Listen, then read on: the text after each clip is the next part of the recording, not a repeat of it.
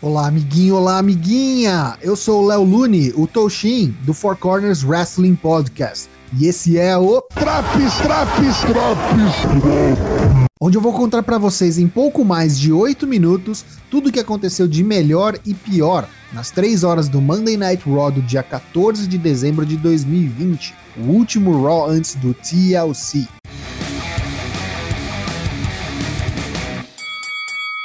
Começa o programa com uma edição especial natalina do Dirt Sheet. Miz nos dá as boas-vindas ao Nightmare Before TLC ou Pesadelo pré-TLC. Ele lê o livro de histórias e apresenta AJ Styles e John Morrison vestido de Drew McIntyre, mas que mais parecia William Wallace. Eles atuam como em uma peça teatral enquanto Miz narra os acontecimentos. AJ e Miz discutem, pois Miz mudou um pouquinho o final da história, que dizia quem seria o campeão ao fim do TLC, no livro que Styles deu a ele. Durante o bate-boca, chega o oponente JJ nesta segunda-feira, Sheamus. Combate que começou meio qualquer coisa, com algo que já está tornando-se corriqueiro, o gigante Omos salvar a pele do seu associado AJ Styles. Depois, a luta engrena e fica boa, a melhor da noite, na verdade. Sheamus trabalha como babyface e vende uma lesão kayfabe em sua perna esquerda pela maior parte da luta. Acaba sendo a lesão que ocasiona sua derrota, quando AJ escapa de uma tentativa de white noise da segunda corda, atinge a perna de Sheamus e aplica um rolamento para a contagem do pin. Após o combate, Sheamus tenta atacar AJ, mas é impedido por Omos e acaba levando uma surra de cadeiradas, cortesia de Styles em prévia ao que está por vir no TLC deste domingo.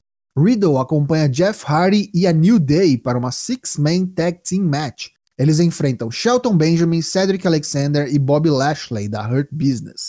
Luta bem legal que embalou após o intervalo. Lashley continua sua dominância e carrega Hurt Business à vitória após submeter Jeff Hardy com o Hurt Lock. Asuka convence Lana que ela pode vencer Nia Jax no combate a seguir. E não é que ela pina a Nia Jax limpo, zero interferência, zero falcatrua. Após a luta, Asuka é atacada nos bastidores por Shayna e Jax ataca Lana no ringue. Shayna junta-se à sua parceira e ambas castigam Lana até que a campeã feminina do Raw se recupera e vem ajudar Lana. Asuka afugenta as campeãs de duplas e veremos estas quatro novamente no domingo, valendo os cinturões de tags. Será que veremos mesmo? Elias está no ringue acompanhado de Jackson Riker. Elias diz que um homem comum teria morrido após sofrer uma descarga elétrica como a que ele sofreu semana passada, na Symphony of Destruction Match. Mas Elias não é um homem comum, nem Lazier Martins. Elias é extraordinário e ele teve uma visão do futuro. Nela, Riker estava presente. Jackson diz que foi curado pela música de Elias e que não permitirá que continuem desrespeitando Elias. Artruth interrompe a apresentação musical e logo surge a trupe do 24-7 Title. Gran Metalik, Tozawa e esse pessoal aí. São meras cobaias para Riker se estabelecer como monstro. Ele dá um cacete em Gran Metalik e Akira Tozawa. É, é o Jackson Riker batendo em minorias étnicas. E Elias agora tem um novo segurança. Keith Lee enfrenta John Morrison e The Miz em uma 2-on-1 handicap match. Parece que a notícia de que Vince quer que Keith Lee volte ao Performance Center para apurar, refinar sua técnica é verdadeira, pois mesmo com alguns bons feitos de força durante a luta, Lee não é páreo para a desvantagem numérica e malandragem da dupla, e perde após dois disaster kicks, um big boot, uma rasteira e um pin duplo. Bray Wyatt está em excursão pelo Thunderdome e traz seus amigos da Firefly Funhouse ao ringue. Após algumas piadas, Randy aparece no telão e diz que, já que Bray adora jogos, convida Bray para brincarem de esconde-esconde nesta noite. Wyatt aceita e diz que está indo encontrar Randy Orton. A seguir, toda a Retribution vem ao ringue, mas quem lutará é Mace, que enfrenta Ricochet, mano a mano.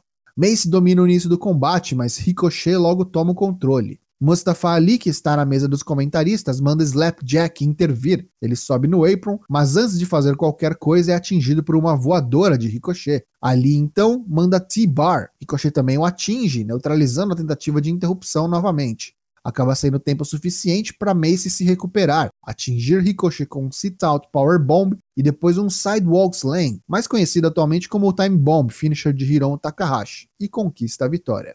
A Retribution entra no ringue, cerca Ricochet e enquanto os cupinchas o seguram, Ali diz que isso só terminará quando ele disser que terminou. E será quando Ricochet se juntar à Retribution. Shayna Baszler enfrenta Dana Brooke e os comentaristas nos informam que, devido às lesões sofridas desta noite, Lana não será capaz de participar do TLC e Asuka precisará de uma nova parceira para o combate. Luta aqui é o que não tem, na verdade, pois Nia Jax, sem hesitação nenhuma, ataca Dana, causando a desqualificação com menos de 2 minutos de combate. Ela é salva pela retornante Mandy Rose e pela campeã Asuka. Após encontros com Riddle e R-Truth nos corredores, Bray Wyatt está à procura de Randy Orton. Ele acha uma sala com uma cadeira de balanço, aquela mesma que ele utilizava. Ele senta na cadeira e é atacado pelas costas por Orton. Randy espanca Bray, o coloca dentro de um caixote e tranca. Depois, joga gasolina ou algum outro líquido inflamável que convenientemente estava ali por perto e toca fogo na caixa. Em instantes, o Find estoura a caixa flamejante e ataca Randy com o Mandible Claw, deixando-o desacordado e encerrando o segmento. MVP enfrenta Riddle na próxima luta, um squash de 47 segundos a favor do Original Bro, que não toma conhecimento de MVP e liquida a fatura após um Floating Bro.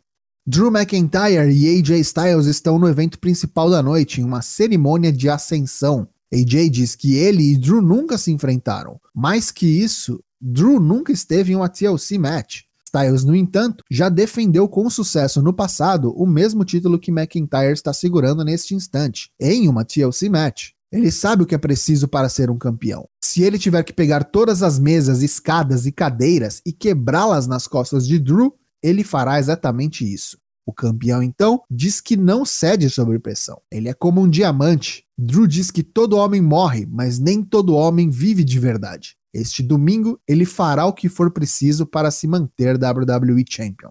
Drew coloca o cinturão no gancho para que seja içado. AJ então pergunta: Ei Drew, o que acontece se não for só a mim que você tenha que enfrentar no TLC?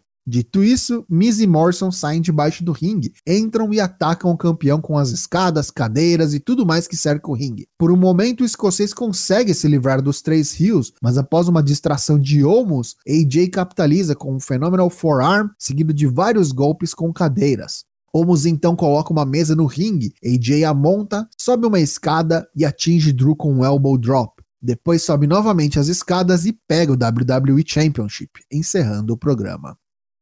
Pontos negativos deste Raw de 14 de dezembro de 2020.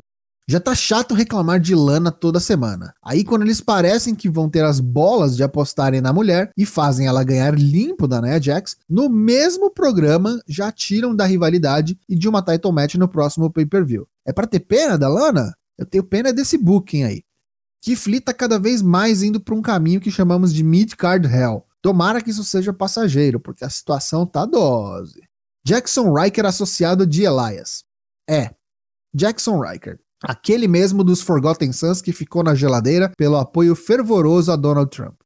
Retribution foi do grupo que quer destruir a WWE por dentro, a facção que está há semanas tomando lima de Jobber. Podemos só esquecer logo essa field com Ricochet? Melhor, dá pra desfazer a Retribution logo aí, ô Vince? Já os pontos positivos deste Raw. Sheamus versus AJ Styles, o primeiro combate da noite, foi muito bom. E AJ Styles, como um todo, no main event também, teve um destaque bastante positivo nessa edição. Randy Orton está voltando à sua forma piromaníaca de anos atrás e junto ao fim de estão mantendo meu interesse nessa rivalidade. Nada inédito, mas deu para ficar na expectativa para a luta entre eles no TLC desse domingo. Essa edição do Raw leva nota 4,5 de 10. E aí, tá curtindo Drops do Raw? Não perca também as edições do NXT, Dynamite e SmackDown. E participe das semifinais do Valadares Best of the Year Classic, que começaram nesta terça-feira, dia 15 de dezembro, e vai até o dia 21. Confrontos eliminatórios para que você escolha as melhores wrestlers do ano nas categorias masculina, feminina e de duplas. Até semana que vem!